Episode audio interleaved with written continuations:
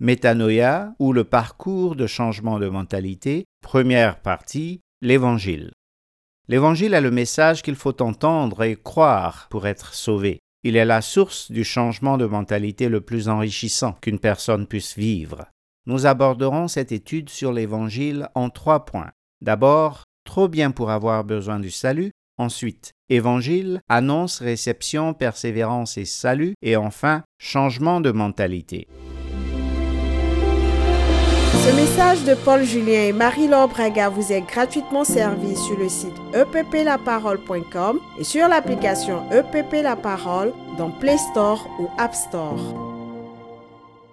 Trop bien pour avoir besoin du salut L'Évangile est le message qu'il faut entendre et croire pour être sauvé. Il est la source du changement de mentalité le plus enrichissant qu'une personne puisse vivre. Cela, nous l'avons déjà entendu. Cependant, certains s'estiment trop bien pour avoir besoin du salut et d'autres espèrent s'assurer un accès au paradis de Dieu à coup de bonnes œuvres. Pourtant, ironie de l'histoire, le premier à rejoindre Jésus au paradis était un brigand condamné à mourir sur une croix. Comment est-ce possible? Luc 23, verset 40 à 43 nous apprend qu'il a reconnu la justice de Jésus-Christ crucifié et qu'il a espéré en son règne éternel. Or, c'est justement là l'essence de l'évangile de Jésus-Christ. En effet, est-il écrit, c'est l'évangile qui révèle la justice de Dieu par la foi et pour la foi, comme cela est écrit, le juste vivra par la foi. Romains 1, 17, version second 21. En plus, des types bien mais pas sauvés, ça existe. Actes 10 et 11 révèlent que c'est une chose d'être un type bien et une autre chose que d'être sauvé. En effet, les versets 1 à 4 d'Acte 10 dressent un tableau en six points très impressionnant de la spiritualité d'un certain Corneille.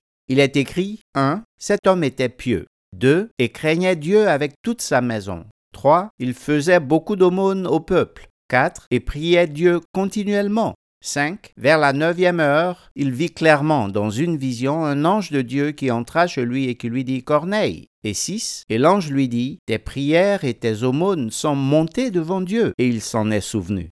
Dans la plupart des assemblées chrétiennes aujourd'hui, un tel homme serait apprécié comme, prêtez-moi l'expression, un bon frère. Et pourtant, il est écrit cet homme nous a raconté comment il avait vu l'ange se présenter à lui dans sa maison et lui dire Envoie quelqu'un à Jaffa et fais venir Simon, surnommé Pierre. Il te dira un message par lequel tu seras sauvé, toi et toute ta famille. Acte 11, versets 13 à 14, version second 21.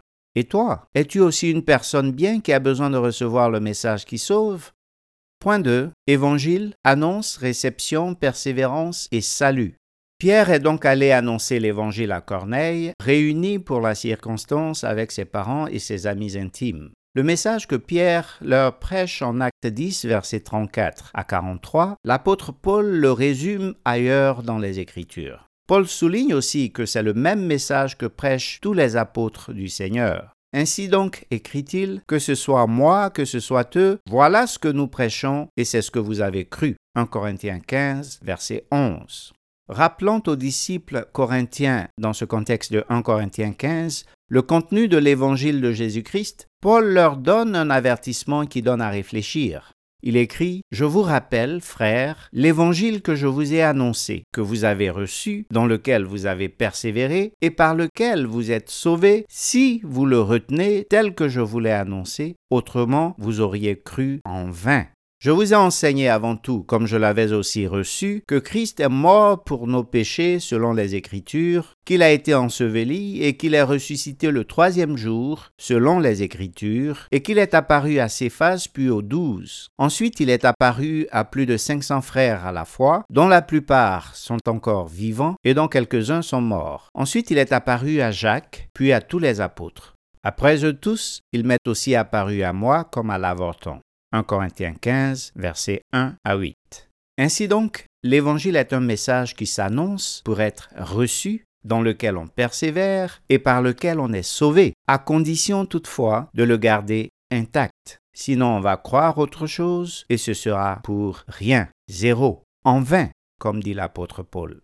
En ce qui concerne le contenu précis du message de l'Évangile, les témoignages croisés de Paul et Pierre nous en donnent quatre points clés.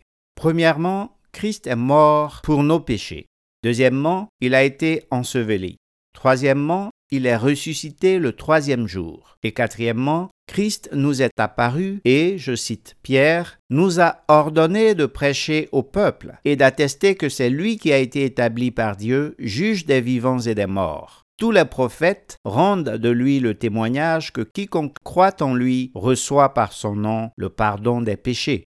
Et toi, l'évangile que tu as cru est-il un message de foi en l'œuvre de Jésus-Christ pour le pardon de tes péchés? Point 3. Changement de mentalité.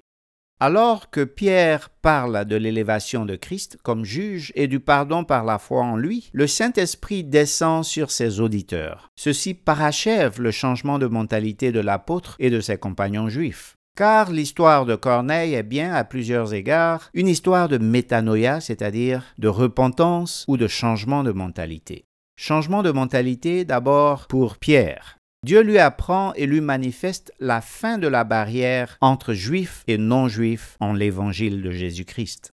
Ensuite, changement de mentalité pour les compagnons juifs de Pierre. Dieu les étonne et les convainc en donnant le baptême du Saint-Esprit aux païens. Et enfin, changement de mentalité pour Corneille et les siens. Les croyants juifs concluent à leur sujet, et je cite, Dieu a donc accordé la repentance aussi aux païens afin qu'ils aient la vie. Acte 11, verset 18.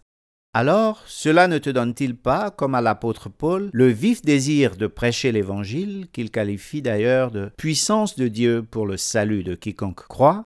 Car il est écrit en Romains 10, 14, Comment donc invoqueront-ils celui en qui ils n'ont pas cru? Et comment croiront-ils en celui dont ils n'ont pas entendu parler? Et comment en entendront-ils parler s'il n'y a personne qui prêche? Que Dieu te bénisse et à la prochaine pour Métanoïa ou le parcours de changement de mentalité. Deuxième partie, la repentance ou changement de mentalité.